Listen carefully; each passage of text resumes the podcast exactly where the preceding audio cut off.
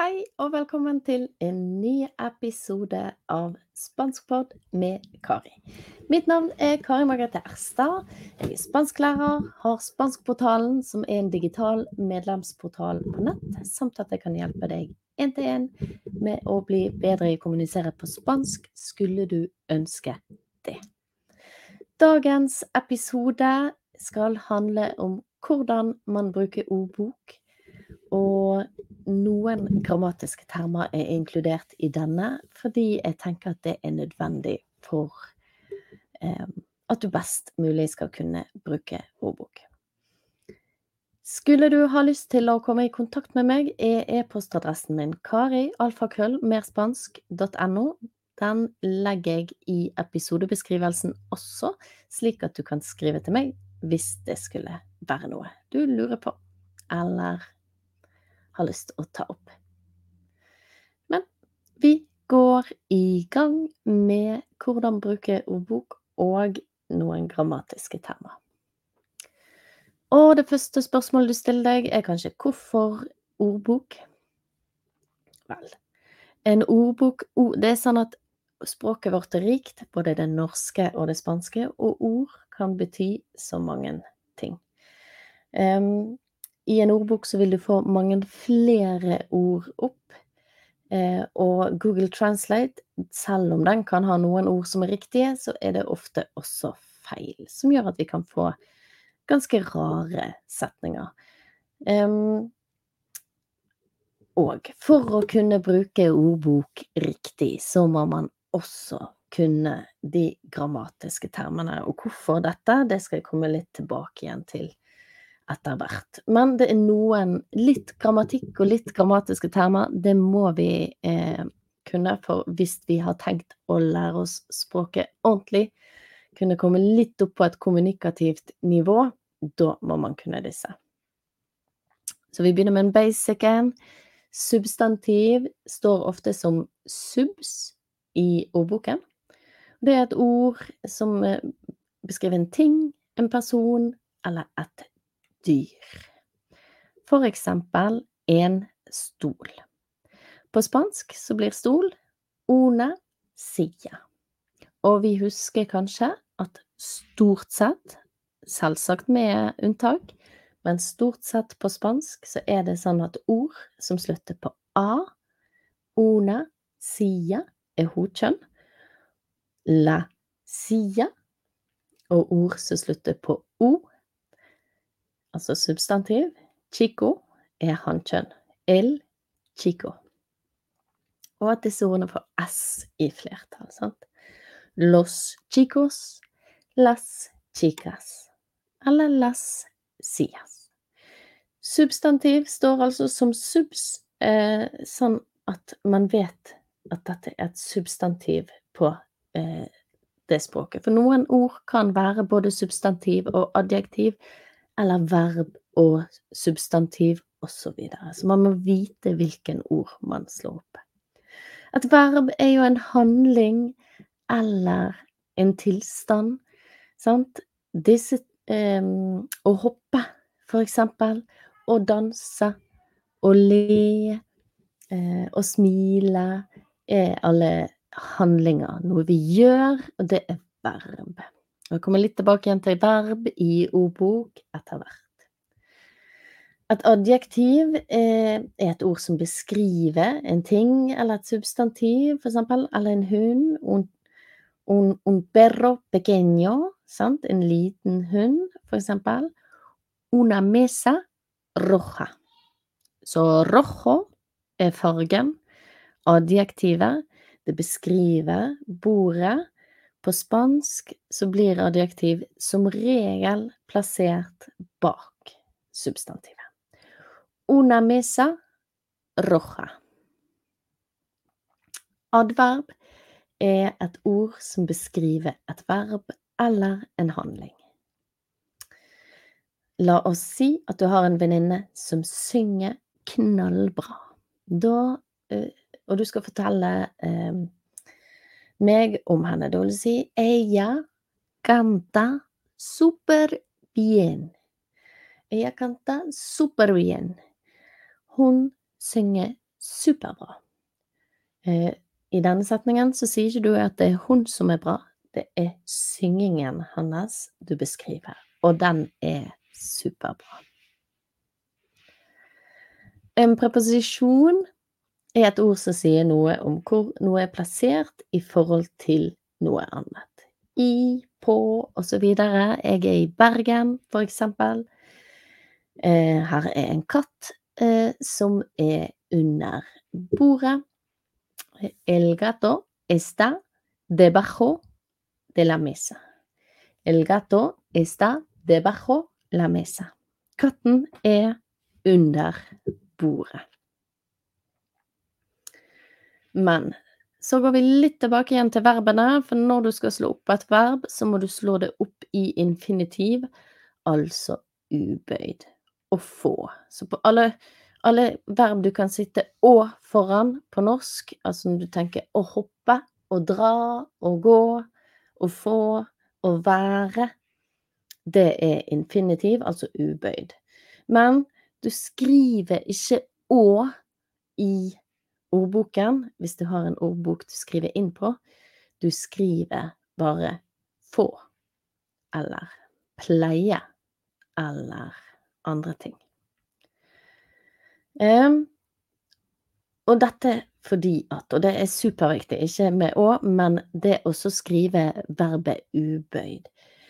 Det er så viktig fordi at veldig ofte hvis man tenker å, jeg får gaver, det vil du skrive, og du slår opp ordet får, så ser, vet man, vil man få opp i ordboken sin F og R, og så står det subst i bakgrunnen, altså i, eh, bak ordet, som vil altså si et substantiv. Og i ordboken vil det også stå oveja, garnero, som første forklaring, i andre forklaring eh, er det et, en dum person du mener, for på norsk kan vi si en fårete person. Så får du to ord her også.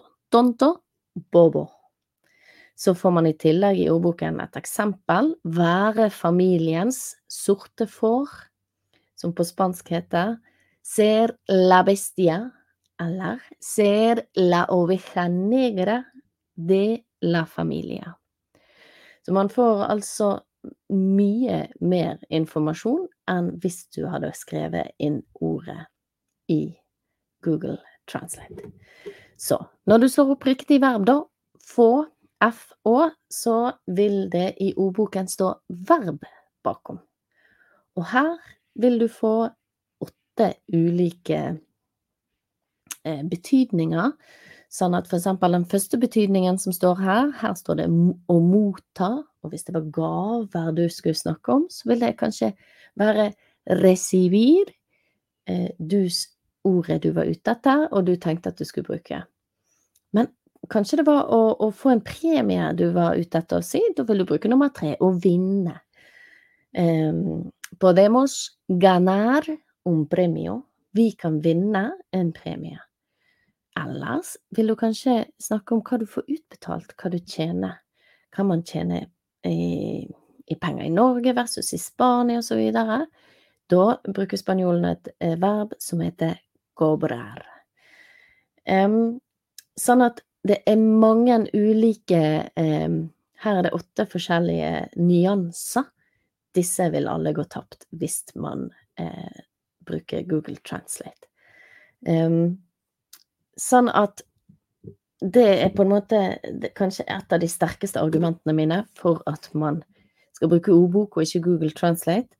En annen ting som jeg tenker er at hvis man først er inne på Google Translate, så kan det være fristende å bare skrive noen ord til, kanskje en hel setning, kanskje et helt avsnitt, og til slutt så kommer man inn i en sånn Google Translate-spiral som ikke er sunn, eh, og til slutt så vil det gjøre deg latere, og det vil gjøre deg dårligere til å kommunisere. Så hvis du har lyst å komme deg opp på et høyere nivå, så bruk hodet. Bruk ordbok. Bruk det du kan. Som et eksempel vil jeg bare si at ofte så har ordboken også uttrykk, altså eksempler på uttrykk.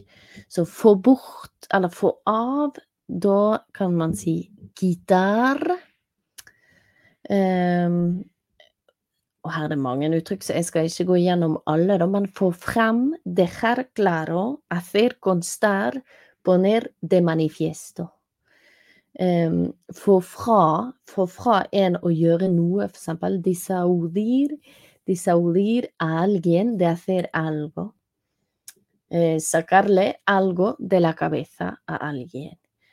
Sant? Um, uh, og få det for seg at her listes det opp mange ord og uttrykk. Ukurirseli, parecerle a alguien que, meterseli en la cabeza a alguien que. Eh, som er et uttrykk som jeg kjenner godt. Og så er det også eksempel i ordboken. Altså, jeg fikk det for meg at Se me ocurrió que Sant?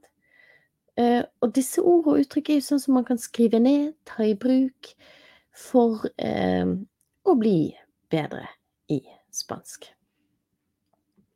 Men en liten oppsummering helt til slutt her, da.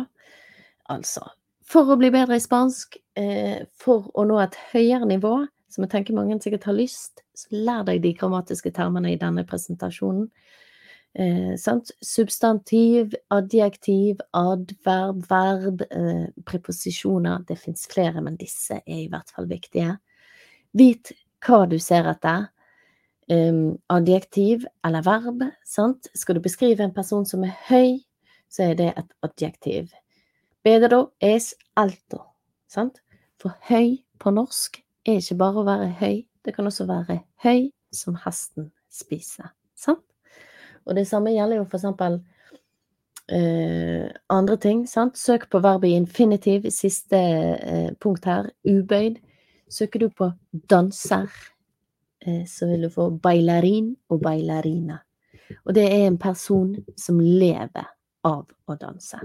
Så å danse, å eh, leve, å, å tenke, eh, å få. Sant? Så alltid søk på verbet i infinitiv ubøyd.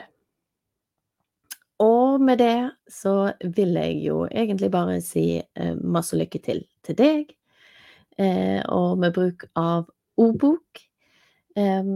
Og så tenker jeg at hvis du syns podkasten var nyttig, så eh, trykk gjerne en like på den. Gi meg en rating hvis du er inne i en podkast-app.